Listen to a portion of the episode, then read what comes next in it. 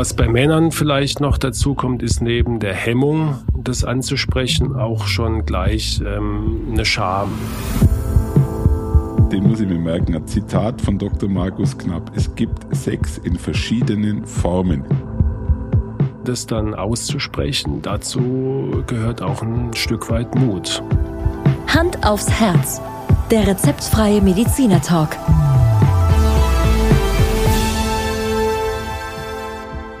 Hallo und herzlich willkommen bei Hand aufs Herz, der rezeptfreie Mediziner Talk mit Dr. Markus Knapp. Mein Name ist Thomas Krug und Markus, ich weiß nicht so recht, ob ich mich heute auf diese Folge freuen soll, weil hm, wir unterhalten uns über Sex. Ja, und? Im Alltag du, oder mit in Verbindung mit dem Herz? Ich weiß es nicht. Ja, selbstverständlich geht es bei uns immer nur ums Herz und deswegen reden wir heute tatsächlich um Sexualität bei Herzerkrankungen. Aber ich kann dich beruhigen, lieber Thomas, äh, auch äh, wenn du noch keine 18 wärst, dürftest du die Folge dir anhören. Also äh, wir werden hier keine pornografischen Exzesse durchführen, da kann ich dich beruhigen. Aber wir sprechen über eins von einigen Tabuthemen in meiner Praxis. Ja. Ähm, wir haben mal ein paar Tabuthemen gesammelt und haben uns auch vorgenommen, da so eine kleine Miniserie zu machen, die wir immer mal wieder dann ergänzen. Und ähm, eines der, der größten Tabuthemen generell beim Arzt, glaube ich, aber auch äh, in der Kardiologie ist tatsächlich Sex oder Sexualität. Und Markus, wo du das äh, Thema vorgeschlagen hast, ist mir natürlich äh, ein klassisches Bild kommen, was, glaube ich, jeder schon mal irgendwo in einem Film sehen äh, konnte ein äh, älterer Herr liegt auf dem Bett und hat gerade einen Herzanfall bekommen und eine gut gekleidete oder sich gerade anziehende Dame verlässt das Zimmer. Richtig, ja, genau. Und äh, oder oder der der Klassiker: ähm, Diesen Tod möchte ich eigentlich, äh, wenn ich schon sterben muss, dann dann bitte beim Sex. Ja, das ist ja auch so ein so ein gängiges Bonmot, sage ich jetzt mal. Aber ähm, ganz ehrlich, das ist wieder ein, ein klassischer Fall von, von Filmgeschehen, der mit der Realität ganz, ganz wenig zu tun hat. Und ähm, ich habe schon viele Patienten mit, mit Herzinfarkt erlebt. Ich habe auch viele Patienten als Notarzt mit dem Herzinfarkt in die Klinik gebracht. Und ein einziges Mal tatsächlich ja. ähm, hat Sex dabei eine Rolle gespielt. An der Stelle können wir vielleicht nochmal kurz äh, auf eine Folge hinweisen, in der wir auch mal die Wahrheit in Form des, äh, wir haben die Folge vom Bergdoktor nachbearbeitet und konnten dabei auch feststellen, dass da nicht alles stimmt, was Richtig. da so erzählt das wurde. Also einfach mal in die Folge Bergdoktor reinschauen, ist glaube ich amüsant, aber lass uns jetzt mal heute ähm, durchaus ernsthaft über das Thema sprechen. Und äh, die erste Frage, die ich dir an der Stelle stelle, ist, kommt es denn wirklich so oft vor? Also ist es, ist es ein Alltagsthema für dich? Das ist ja gerade das Problem. Ähm, und deswegen heißt diese Miniserie Tabuthemen, dass es eben kein Thema ist. Oder ganz, ganz selten.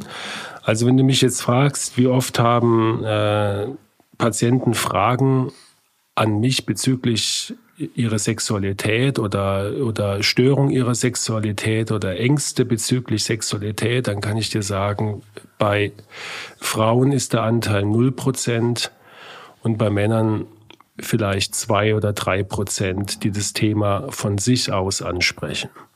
Und glaubst du, dass es wirklich nur daran liegt, dass es ein Tabuthema ist? Oder warum haben denn deine Patientinnen und Patienten dann wirklich ja, man muss schon fast sagen, Ängste darüber zu sprechen? Also ich glaube, hauptsächlich sind es tatsächlich ähm, Berührungsängste und ähm, ja, man ist halt so erzogen, dass man über Sex nicht spricht und schon gar nicht mit dem Arzt. Ähm, also ich glaube, dass das vor allen Dingen Frauen sehr unangenehm ist. Ähm, gut, jetzt bin ich nun mal auch ein Mann.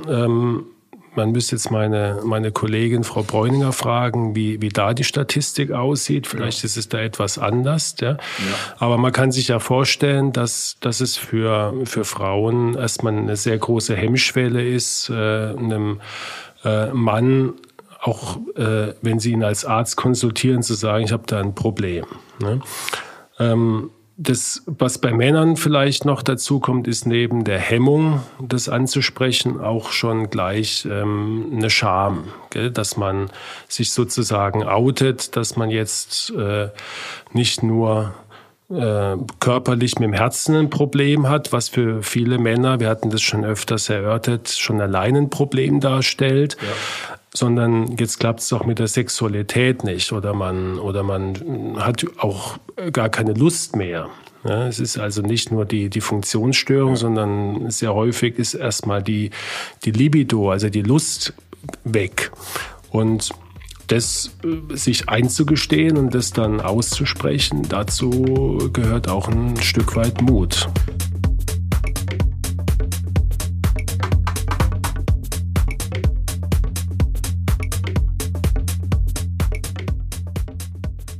Markus, ist das dann äh, die klassische Frage, die an dich gestellt wird, wenn überhaupt eine Frage gestellt wird?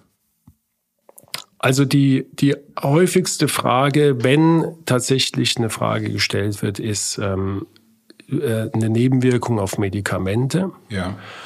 Und ähm, es gibt tatsächlich, äh, also wir, wir konstruieren einfach mal einen Fall. Da ist ja. jetzt ein, ein Mann, der äh, zwischen 40 und 50 ist ähm, der hat also rein biologisch seine, seine höchste äh, oder, oder die Hochphase seiner sexuelle, sexuellen Aktivität schon hinter sich. Mhm, ja. Mhm. Äh, by the way, die ist mit etwa 19, gell? also ab 19 nimmt dann Testosteronspiegel jährlich schon wieder ab. Mhm, ja, mhm. das nur zur Information. Und jetzt bekommt er einen Herzinfarkt und natürlich ändert sich das komplette Leben. Ähm, wir haben darüber, äh, ich wiederhole mich schon ein paar Mal gesprochen in unserer Herzen-Psyche-Folge und Herzinfarkt-Folge. Also es ist wirklich ein einschneidendes Erlebnis, auch was die Psyche anbelangt. Und ähm, jetzt fühlt er sich vielleicht nicht mehr richtig gesund, er fühlt sich auch nicht mehr so richtig ähm, ja, begehrenswert. Ja, er hat ja aus seiner Sicht jetzt irgendwie einen, einen Mangel erfahren an, an, seinem Wohlergehen und an seiner äh, Gesundheit. Und vielleicht hat er auch noch eine gewisse Herzschwäche durch den Infarkt mitbekommen und jetzt kriegt er dazu noch Medikamente. Mhm.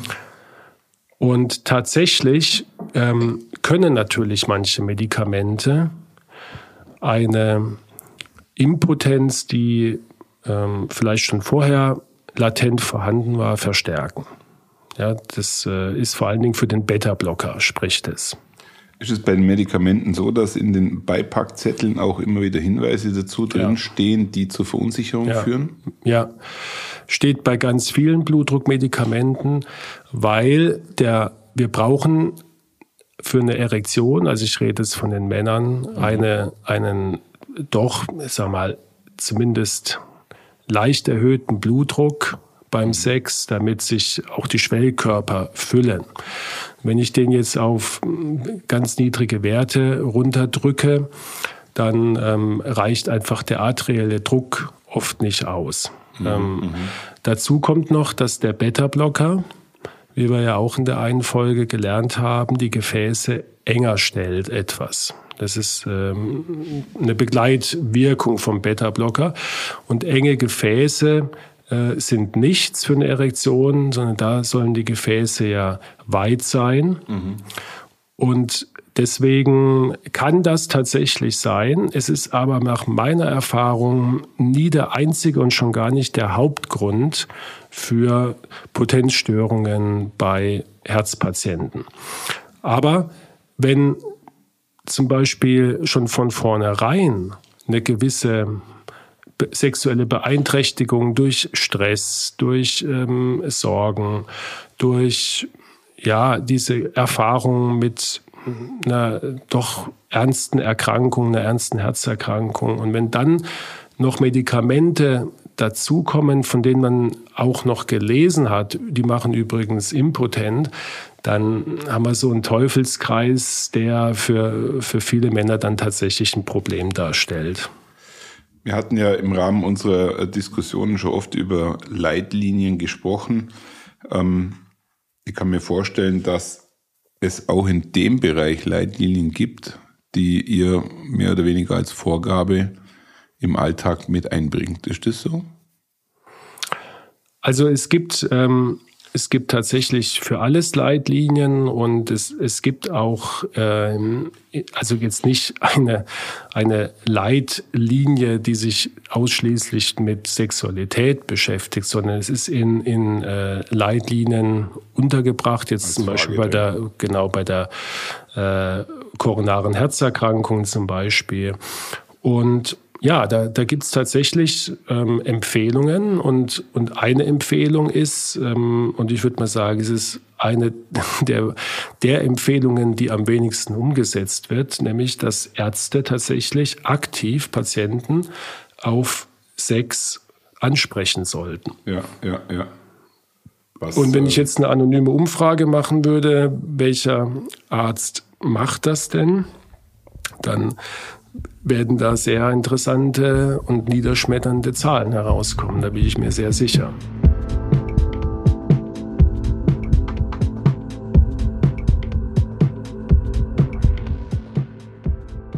Ich stelle mir jetzt gerade diese Gesprächssituation vor, ähm, in der du diese Frage stellst und, und den Bezug zur Sexualität herstellst ich kann mir gerade ähm, zum einen nicht vorstellen, dass da, dass da richtig viel kommt und zum anderen, glaube ich, sind das teilweise doch sehr, sehr, kann man sagen, spektakuläre Gespräche oder, oder wirken die sich automatisch gleich ab oder findet da wirklich eine, eine Kommunikation statt? Also ich versuche mir gerade so ein Gespräch vorzustellen. Ja. Du stellst mir die Frage, wie läuft's denn so im Sex? Jetzt mal genau. ganz banal gesagt. Genau. Dann werde ich wahrscheinlich erstmal zurückschrecken und sagen, wow, was will jetzt der von mir? Genau. Ähm, also ich stelle mir diese Gesprächsführung unheimlich schwer vor, wie wir es ja auch schon ein paar Mal diskutiert haben. Und äh, wahrscheinlich braucht man auch sehr viel Erfahrung, überhaupt dann dem Patienten oder der Patientin irgendwo äh, in der Sache auch helfen zu können. Durchs Gespräch. Richtig. Also die, das Tabuthema ist ja nicht nur von der Seite des Patienten anzusehen, sondern auch vom, von der Seite des Arztes. Und auch, auch für den Arzt ist es ein sehr schwieriges Thema, auch ein Tabuthema, weil er natürlich Angst hat, damit ähm, sehr in die Privatsphäre des Patienten einzudringen ja. und, ja. Ähm, und ihn da möglicherweise vor den Kopf zu stoßen, ja äh, und schlimmstenfalls auch noch den Verdacht zu äh, irgendwie auszulösen. Also was was stellt denn der mir für für seltsame Fragen? Ja. ja?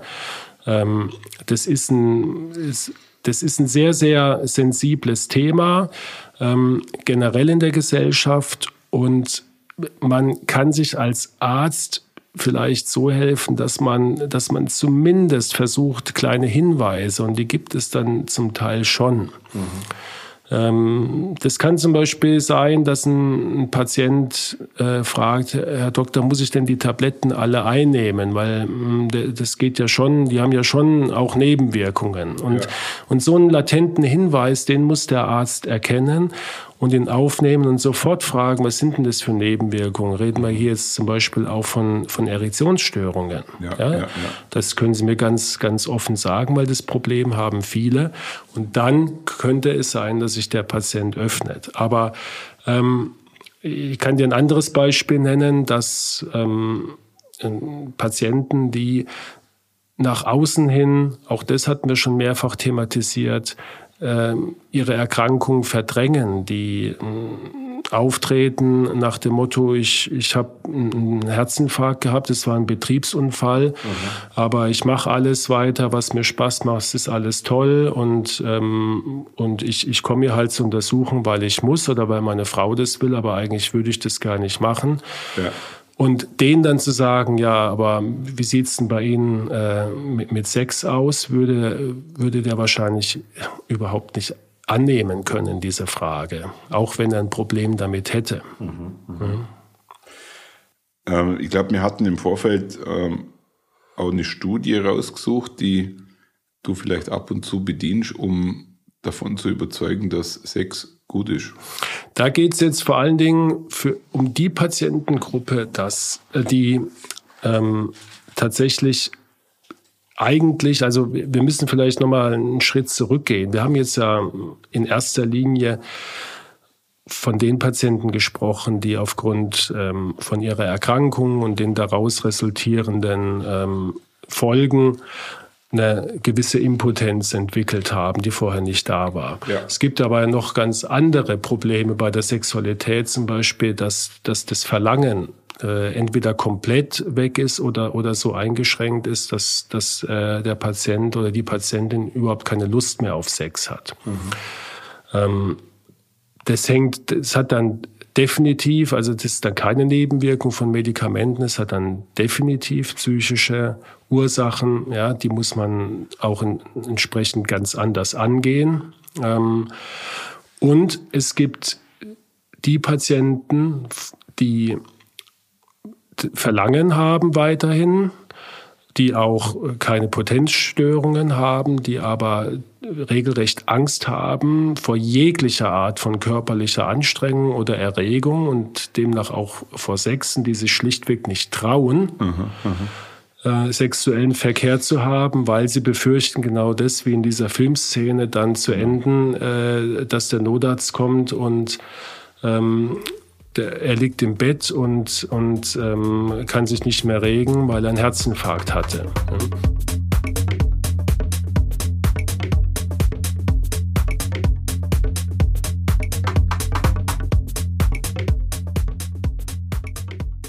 Aber ist es dann, äh, Markus, äh, ein, nur eine Angst oder ist es auch etwas, was tatsächlich vorkommt, dass dann aufgrund der des Sexes dann irgendwo Schmerzen im Herz entstehen oder, oder ist es wirklich nur eine Angst, die jetzt sehr viel auch mit eben diesen Filmen zu tun hat, die, die halt Bilder erzeugen im Kopf? Ja, also wir haben eben mein Beispiel war vor allen Dingen jetzt auf die Patienten bezogen, die keine Probleme haben, aber Angst haben. Mhm. Ja, weil man, weil man das mal gehört hat, eben in Filmen und so weiter. Und jetzt, äh, ich, ich darf mich doch nicht mehr ja. äh, so anstrengen, was ja nebenbei gesagt äh, nicht nicht richtig ist. Also wer unseren Podcast regelmäßig verfolgt, weiß, wir sind absolute Verfechter von Bewegung, gerade dann, wenn man herzkrank ja. ist.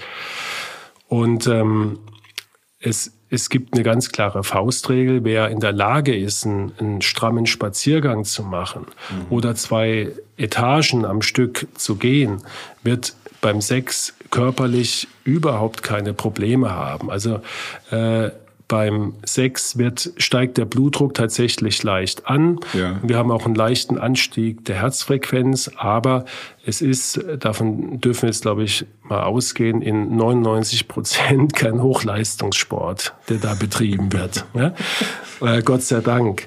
Ja? Und, ähm, und deswegen hat man mal tatsächlich eine Studie gemacht, ähm, vielleicht auch mit dem, äh, um das Ergebnis so zu präsentieren, dass ähm, man mal auch was Nachweisliches hat und, und die hat rausgefunden, wer Sex nach Infarkt weiter ausübt, der lebt tatsächlich gesünder, der hat weniger Beschwerden, der muss weniger wieder ins Krankenhaus. Ja, es hat es ja. äh, war keine Mortalitätsstudie, man kann jetzt nicht sagen, ob der dann auch länger lebt. Ja, aber jetzt mal rein ähm, mit gesundem Menschenverstand. Sexualität ist ein Grundbedürfnis und wenn ich dieses Grundbedürfnis nicht mehr habe, dann glaube ich, ist es für jeden Menschen äh, ein Stück weit ungesund. Da kann man aber, denke ich, äh, unsere Zuhörerinnen und Zuhörer etwas beruhigen, dass es wenige Fälle gibt, in denen äh, Sex ein Problem ist, jetzt aus herztechnischer Sicht. Richtig, das kann also man es ist schon. eher die Seltenheit. Es ist, es ist natürlich so, wir, wir reden jetzt hier von, von Patienten, die, die wirklich an dieser Grenze sind, die also, ja. ich sage mal, schon eine ausgeprägte Herzschwäche haben. Ja? Aber was ich äh, dann gerade vorher mitgenommen habe, diese Patienten laufen auch keine Treppen mehr einfach so hoch. Genau, ja. Aber es gibt ja vielleicht auch die, mit Sicherheit diese Patientengruppe, die ähm, jetzt nicht mehr körperlich so fit ist und diese Voraussetzungen in Anführungsstrichen jetzt nicht erfüllt, die aber trotzdem Sex haben möchten und wollen. Ja? Und denen würde ich das auch nicht verbieten. Aber man kann ja, es, es gibt ja Sex in, in verschiedensten Formen. Ja? Ohne dass wir jetzt zu sehr ins Detail gehen, damit wir nicht jetzt unsere Jugend, äh, damit wir mit der FSK nicht äh, in, in Konflikt kommen Markus, Thomas. Der, der, geht, der geht in die Geschichte ein. Der, den muss ich mir merken. Ein Zitat von Dr. Markus Knapp. Es gibt Sex in verschiedenen Formen. Genau. Das lassen wir jetzt einfach mal so stehen. Genau. Und es, und es gibt, äh, worauf will ich hinaus? Es, es gibt äh, natürlich Stellungen, die für den Mann anstrengend und es gibt Stellungen, die für den Mann eher nicht anstrengend oder entspannend sind. Ja? Und es ist tatsächlich so, gell, du, du grinst mich die ganze Zeit an. ist wunderbar. Gell? Äh, ich frage dich bei, wenn du das nächste Mal als Patient kommst, auch sofort nach deiner Sexualität. Ich glaube, wir werden ein hochinteressantes genau. Gespräch führen, wir zwei. Und ähm, na, es gibt tatsächlich dann in diesen, auch in diesen Leitlinien Empfehlungen, ja, ja. dass man äh, also anstrengende, für den Mann anstrengende Stellungen, ja, zum Beispiel die, die klassische Missionarstellung, die soll man natürlich meiden, gell? sondern eher auf der Seite liegen oder auf dem Rücken. Ich rede jetzt leider sehr, sehr männlich betont, wie du ja, merkst. Ja, ja, ja, aber es ist halt auch dein Hauptklientel. So ist es, ja. Und ähm, ja, also aber jetzt lass, jetzt lass uns doch mal, weil wir gerade bei Männerthemen sind, lass uns doch einfach mal männlich bleiben. Und welche Lösungen hast du dann für die, für die äh, Herrin äh, der Schöpfung zur Verfügung? Die sind natürlich ähm, ganz unterschiedlich. Ja? Je nachdem, welche Patientengruppen ich jetzt vor mir habe und ja, zum, zum einen, wie weit sie sich auch öffnen. Ähm, jetzt nehmen wir mal an, es ist nur eine Angst da. Ja was bei den allermeisten ist. Ja, darf ich das denn überhaupt noch? Es hört sich banal an, aber ja. äh, es ist schon mal, glaube ich, ganz wichtig. Ja, und, und selbst wenn jetzt äh, Patienten, die das jetzt anhören und sagen, okay, ähm, ich bin ja äh, in den drei Monaten wieder bei Dr. Knapp, ja, zufälligerweise. Ähm, die, die brauchen das nicht ansprechen oder fragen, sondern sie können jetzt hier äh, im Podcast hören, ähm, es ist weder verboten noch ungesund, als Herzpatient Sex zu haben. Ja. ja? Und das einmal gesagt bekommen zu haben, hilft schon, schon mal, extrem schon mal, viel. Genau. Auch wenn, wenn das für dich jetzt so selbstverständlich erscheint, aber für viele Patienten ist es das nicht. Und äh, von daher ist es mal der Lösungsansatz Nummer eins. Dann einfach äh, dem Patient auch sagen, dass er natürlich ähm, vielleicht, wenn er jetzt eine entsprechende Erkrankung hat, die ihn auch körperlich einschränkt, ja, dass er, wie gesagt, auf, auf gewisse äh, Formen oder Stellungen im Sex verzichten sollte, die ihn arg anstrengen, dass er sich Zeit nimmt, ja, was ohnehin, ähm, sag mal, eine Empfehlung ist, glaube ich, äh, jetzt unabhängig, ob man, ob man krank ist oder nicht, ähm, dass man also äh, sich da wirklich Zeit für lässt, ähm, dass man den Stress, der äh, zeitlich oder, oder, oder durch sonstige äh, Konstellationen mit verbunden ist, dass man den ausschaltet. Ja, dazu gehört auch, auch, auch das habe ich in den Empfehlungen gefunden, eine außereheliche Beziehung zum Beispiel, die, die dazu noch stresst. Gell? Also äh, nicht falsch verstehen, wir sind hier keine Moralapostel, aber es geht hier einfach darum, dass man diese Stresskomponente äh, beim Sex bei, bei herzkranken Patienten einfach versucht äh, zu eliminieren. Wie überhaupt wir immer von Stressreduktion reden, ja. die ganze Zeit.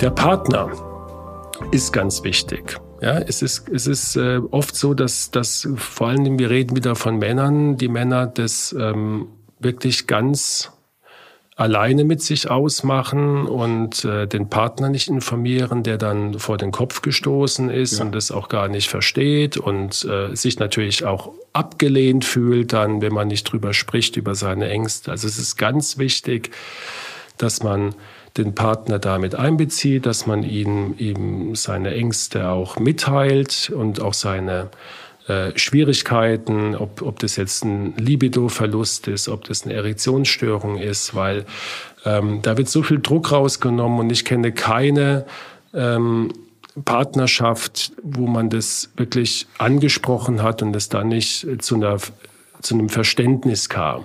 Ja? Und, und damit auch die Situation natürlich wieder entspannt. Und last but not least, natürlich haben wir auch Medikamente, ja, das gute alte Viagra oder ähm, also das ist das Sildenafil ähm, oder das äh, Tadalafil. Äh, es gibt noch ein drittes, fällt mir der Name gerade nicht ein. Also es gibt äh, drei ähm, potenzsteigernde Medikamente. Dazu ist zu sagen, sie helfen nicht bei einem Libidoverlust. Mhm. Also sie machen dir keinen sexuellen Appetit, ähm, wenn der nicht da ist, ja? sondern sie helfen nur bei der Erektion. Und was man auch beachten muss, ähm, dass sie mit gewissen Komponenten äh, von, und, und, Medikamenten beim Herzkranken absolut kontraindiziert sind. Also nicht nur, äh, dass man sie nicht einnimmt, sondern eine Kontraindikation heißt, wir, wir dürfen sie schlichtweg nicht in Kombination verordnen. Das gilt für Nitrate und auch eine gewisse Form von Calciumantagonisten. Deswegen wenn der Wunsch besteht, ein Potenzmedikament einzunehmen, dann muss das mit dem Hausarzt oder mit dem Kardiologen wirklich äh, zu, also besprochen werden. Aber das heißt, dass es äh, durchaus Patienten gibt, die sich Viagra regelmäßig von dir verschreiben lassen. Ähm, ist, also regel, nein, das ist, das ist regelmäßig wäre falsch. Ähm, es, es gibt einige Patienten, die nachfragen mhm. und ähm, wo ich dann eben eine Empfehlung gebe. Und ähm, es ist ähm, rezeptpflichtig, aber ähm, der Patient muss es ja, weil es äh, eine, wie soll man sagen, ein Modemedikament ist, ja. ähm, muss der Patient das selber bezahlen. Und er braucht ein Rezept, aber er muss es bezahlen. Es sei denn, er hat eine andere Indikation dafür und deswegen kommt oft auch der Urologe ins Spiel. Es mhm. gibt ja auch ähm, Formen äh, von Impotenz, die jetzt auf, aufgrund einer urologischen Erkrankung, also Prostataerkrankungen ist ganz häufig, ja, dann ähm, bekommt er das Rezept sozusagen als, als urologisches Rezept. Wow. Ja. Also ich bin heute gar nicht zu Wort gekommen. ich habe die jetzt, glaube ich, eine halbe Stunde fast erstaunt angeschaut. Ähm, und ich glaube, wir sind am Ende, oder? Du warst halt einfach ein bisschen gehemmt heute, Thomas, oder? Ja, ich, glaube, ich habe jetzt genau das äh, wiedergespiegelt, was du im Alltag irgendwo erlebst. Ähm, ich brauche da jetzt wahrscheinlich eine halbe Stunde, um das alles zu verarbeiten, was du jetzt gerade erzählt hast. Wir reden jetzt gleich ein bisschen weiter, wenn die Mikros aus sind, glaube ich, oder? wir beide? Unbedingt brauche ich jetzt ein Beratungsgespräch mit dir. Aber vielleicht, um dem Ganzen zum Schluss nochmal wirklich die nötige Ernsthaftigkeit zu geben. Ähm, zum einen, Markus, herzlichen Dank, dass wir überhaupt über das Thema miteinander sprechen können, konnten. Ich glaube, das ist für dich auch nicht ganz einfach, jetzt in der Offenheit, ähm, ja, man sagt immer so salopp aus dem Nähkästchen zu plaudern. Klar. Ähm, ich glaube, dass deine Ausführungen schon gezeigt haben, dass es äh, durchaus Sinn macht, mit euch einfach darüber zu sprechen. Jetzt seid ihr verschiedene Typen Ärzte, ja. Ich kann mir vorstellen, dass es äh, viele gibt, wo man sagt, na ja, den frage ich einfach mal, da habe ich mhm. jetzt keine Hemmungen. Aber ich kann mir auch vorstellen, dass das für viele wirklich äh, ein Problem ist, dann die Person anzusprechen, weil es ist ja wie so oft äh, in, in deinem Job ein Vertrauensthema. Jetzt kann ich dir beruhigend sagen, ich glaube, du würdest das Vertrauen aus äh, versprühen, welches dann dazu reicht, um, um mit dir darüber zu sprechen. Ich glaube, das hat man aber jetzt gerade in, dein, in deinen Ausführungen äh, gemerkt. Ich denke auch, und das kann man als Schlusswort, glaube ich, zu der Folge durchaus äh, mit nach Hause nehmen. Ähm, das Thema Sex ist kein Problem, was im Kontext einer, einer Herzerkrankung meistens eine Rolle spielt. Habe ich das jetzt richtig rumgesagt? Denken jetzt alle, es ist ein Problem? Nee, es ist eben kein Problem. Nur in wenigen Fällen und dann werdet ihr das denjenigen schon sagen. Richtig. Mhm. Und ähm, es sollte aber auch jetzt kein Ansturm bei dir stattfinden, dass alle kommen und sich Viagra verschreiben lassen wollen. Auch das, genau. Das äh, würde, glaube ich, in dem Kontext auch keinen Sinn machen. Was ich ganz äh, äh, positiv immer wieder empfinde und wo ich sehr faszinierend äh, auch immer wieder wahrnehme, ist, dass alles eigentlich immer wieder auf Gesprächen basiert. Also ihr, du müssen Zeit haben, mit Patientinnen und Patienten zu sprechen. Und äh, dann lassen sich im Gespräch auch viele Dinge klären, wie jetzt zum Beispiel das Thema von heute. Ja. Herzlichen Dank. Du hast es sehr, sehr gut zusammengefasst, hast noch mal ein bisschen Redezeit gewonnen damit. Gell, jetzt sind wir wieder ausgeglichen, glaube ich, nach der Folge. Und ähm, ja, ich kann nur sagen, alles, alles richtig zusammengefasst und äh, vielleicht noch als Schlusswort von mir.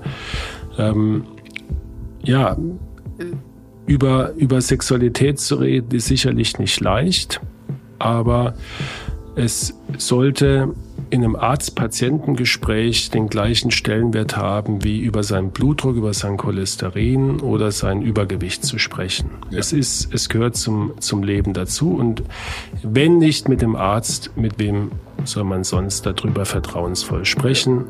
Man hat eine Schweigepflicht, gell? Und ähm, Ärzte sollten jedes menschliche äh, in Anführungsstrichen Problem oder Bedürfnis verstehen. Ja auch äh, durchs Gespräch dann helfen. Richtig.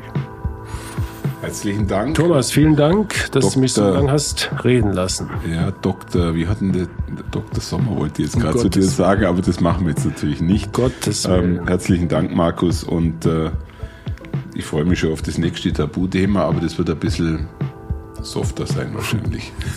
Glaube ich nicht. Glaub, okay, also, Dankeschön und tschüss. Heute gibt es kein Nachgespräch. Wir machen jetzt die Mikros aus, weil mich interessiert ganz besonders, wie du tust. Schauen Sie mal bei uns vorbei unter www.handaufsherz-podcast.de und bleiben Sie immer über uns auf dem Laufenden auf unserem Instagram-Account. Hand aufs Herz, Ihr rezeptfreier Mediziner-Talk rund ums Thema Herzgesundheit.